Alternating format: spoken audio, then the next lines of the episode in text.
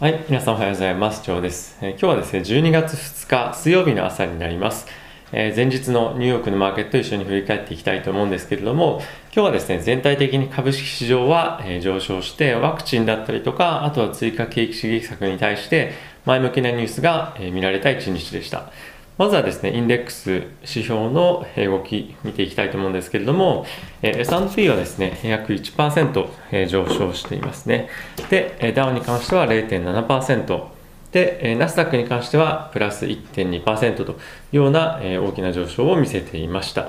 で、ここで注目したいのがですね、アメリカの、米国10年債の金利がですね、約0.8%、0.08%上がっていました。で、えーこれでですね、今0.92%という水準まで上がってきているんですけれども、えーここ最近はですね、金利あまり動いてなかったので、えーニュースもあってですね、動いてはきているんですが、えー今後、金利がやっぱり動いてくると、マーケットも活況づくということもあって、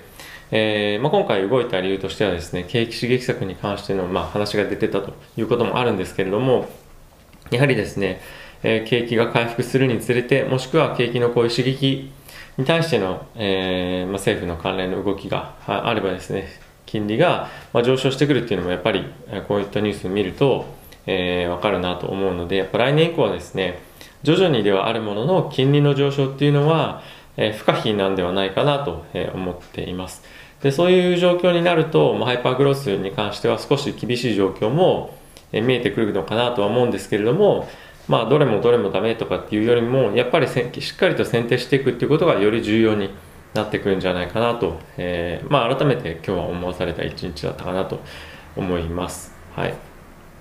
マーケットもですね、どのまセクターが売られた、買われたとかっていうよりも、まあ、全体的に大きく買われているような一日だったかなと思います。えー特にですね、まあ、少し個別の要因もあってか、えー、GAFA がですね、大きく買われています。えこれはですね、アメリカの今、全体の、えー広告の業界なんですけれども、これのですね、よもう約半分、まあ、半分以上がですね、えーデジタルの、えマーケットあ、デジタルの広告に、えなってきているというニュースが、えありました。で、これがじゃあ、あの何でもかんでもデジタルになってるかっていうと、まあそうでもないというか、まあ、人々がですね、広告を出す、えー会社っていうのがまあ限定されていて、まあメインはですね、Google と Facebook、Amazon っていうまあところになっているということなんですね。なので、えーまあ広告に関してはデジタルファーストというのが今後非常に進んでいくんではないかというふうに、えー言われていますが、このデジタルの広告の使い場、使い道というのはですね、非常に限定されていて、やはりですね、今後も GAFAM の、えー強みというか、えーそういった優位の状況っていうのが今後も続いていくんではないかなと、えー思っています。はい。でですね、えっと、ちょっとマーケットの中で一部、えー注目して、えー見ていきたい株価の動きっていうのが、えー、ズームですね。ズームがやはりですね、昨日、非常に良い決算だったんですけれども、成長率が少し鈍化してるんじゃないかっていうような、えー見方というか、やっぱそういったこともあって、今日ですね、15%ほど、えー落ちるというような状況になってました。えーアフターアワーではですね、ほとんど動いてはないんですけれども、まあ、あれだけいいえ数値出したのにもかかわらずこんなに売り込まれるのかっていうのは非常に厳しいなと、え思っています。まあ、今回ですね、えワクチンに関連して、まあ、いい話が出てきているっていうのもあるとはいええ少し厳しい内容だったかなと思っています。あとはですね、セールスフォースとえースラック、まあ、こちらのですね、えー M&A がまあ正式に成立したというニュースもえ出ていましたね。はい。まあ、あとはなんとなく全体的に、えワクチン関連の前向きなニュースもあって、ハイパーグロス系が少し、まあ、ハイパーグロスというかグロス系が少し売られていたかなというような一日でした。でですね、じゃあどんな前向きなニュースがあったんだということなんですけれども、アメリカのですね、ワクチンの開発の代表者が、アメリカの国民は10 2010、えー2010 そうですね、2021年の6月ぐらいまでにはワクチンを、まあ、接種できるんではないかというような、え前向きなニュースがあったということですね。まあ、これはですね、えー非常にポジティブなニュースで、まあ、大体ですね、春以降、アメリカの、国民に対してワクチンの供給がされるんではないかというコメントが、まあ、コメントというか憶測がずっと出ていたんですけれども、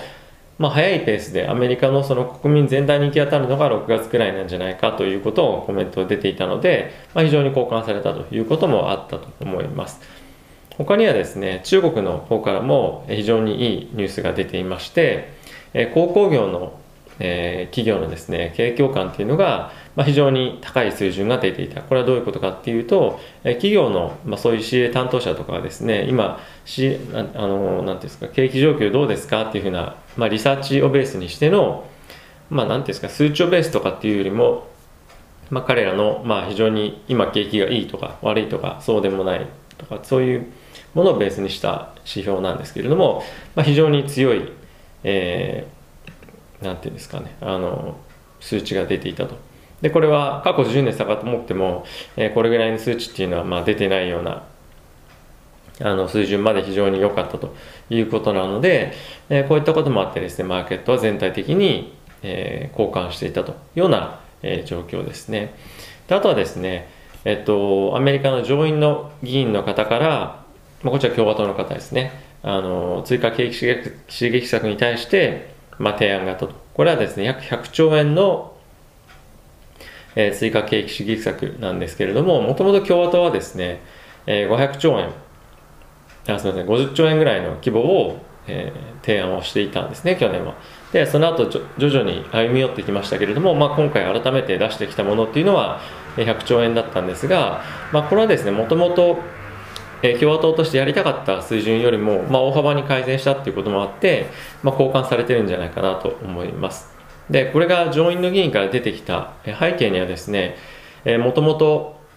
交渉していた、ペロシさんとか、まあ、そういった方々の交渉が、え、全く進んでないということもあって、まあ、こんな悠長流暢に待ってられないよということもあって、まあ、こういう提案があったということなんですね。なので、え、まあ、もちろん水面下でいろいろ動いていたと思うんですが、大統領選挙の結果が出たりとか、まあ、あとはですね、就任式の後にではないと、まあ、正式な議論というのができないということも、まあ、あってかなくてか、えー、議論が少し止まっていたように思います。なので、えー、こういったニュースがですね、出てきたことに関しては、非常に前向きなんではないかなと思っています。で、中身に関してはですね、そんなに詳しくは出ていないんですけれども、えー、今回ですね、まあ、国民に対しては毎週、えー、300ドル。なんで、まあ、月間でいうと大体1200ドルぐらいですね。の、えー、保証というのが、えー、提供されると、まあ、これが4ヶ月間にわたってということなので、えー、今後ですね。えこういった内容が、まあ、いつ承認されるかっていうところが、え今後注目を集めることあの集めるかなと思うんですけれども、まあ、この内容であれば、まあ、この内容ですとですかね、ですと、民主党の代表がまあ主張していた、まあ、内容とですね、全くちょっと合わないような水準ではあるので、まあ、改めて交渉開始かなと思うんですが、まあ、交渉開始するっていう、その、まあ、意思表示として、まあ、大事なことだったのかなと思います。で、ちなみにですね、えこの緊急支援策に関しては、まだすぐ可決とかっていうよりも、まあ、交渉が開始というような、まあ、段階ですので、まだすぐに何かがまとまるとか、そういったような、え、内容ではないのかなと思っています。はい。で、えー、全体的に、えー、ニュースまた振り返っていきたいと思うんですけれども、えっ、とですね、ファイザーとモデルナがヨーロッパの方にも、え承認の、ワクチン承認の、え申請を、まあ、ワクチンの、まあ、早期申請ですね、を出しました。で、えこれはですね、ヨーロッパの方でも非常に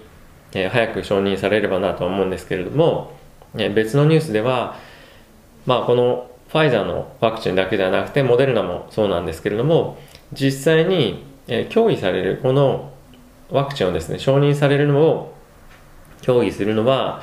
えー、12月の本当に末と、えー、ファイザーのものに関しては。でモデルナのものものに関しては1月にずれ込んでしまうと。で、アストラゼネカのワクチンに関しても1月にずれ込むと。いうこともあって、えー、元々のスケジュールよりですね、少し遅れてるんですね、EU の方は。なので、え、ちょっとワクチンの供給っていうのが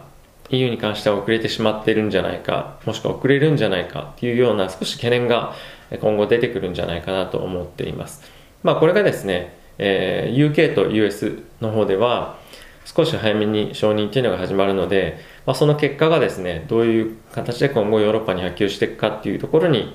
まあ、今後はなってくるので、ものすごく悪いニュースかどうかというとそうではないと思うんですが、ただし、やはりそのワクチンの接種っていうものがですね、えー、まあ、数週間、この段階で遅れるのであれば、今後もですね、ワクチンの接種を、あ接種がなかなか進まないという状況も、えー、頭に入れておいておかないといけないような状況になる可能性もあるんじゃないかなと、えー、個人的に思っています。はい。あとはですね、え、っと、ニュースの方としましては、そうですね、大体今のでカバーできてるかなと思います。えー、注目の Airbnb の、え、IPO もなんかもですね、今、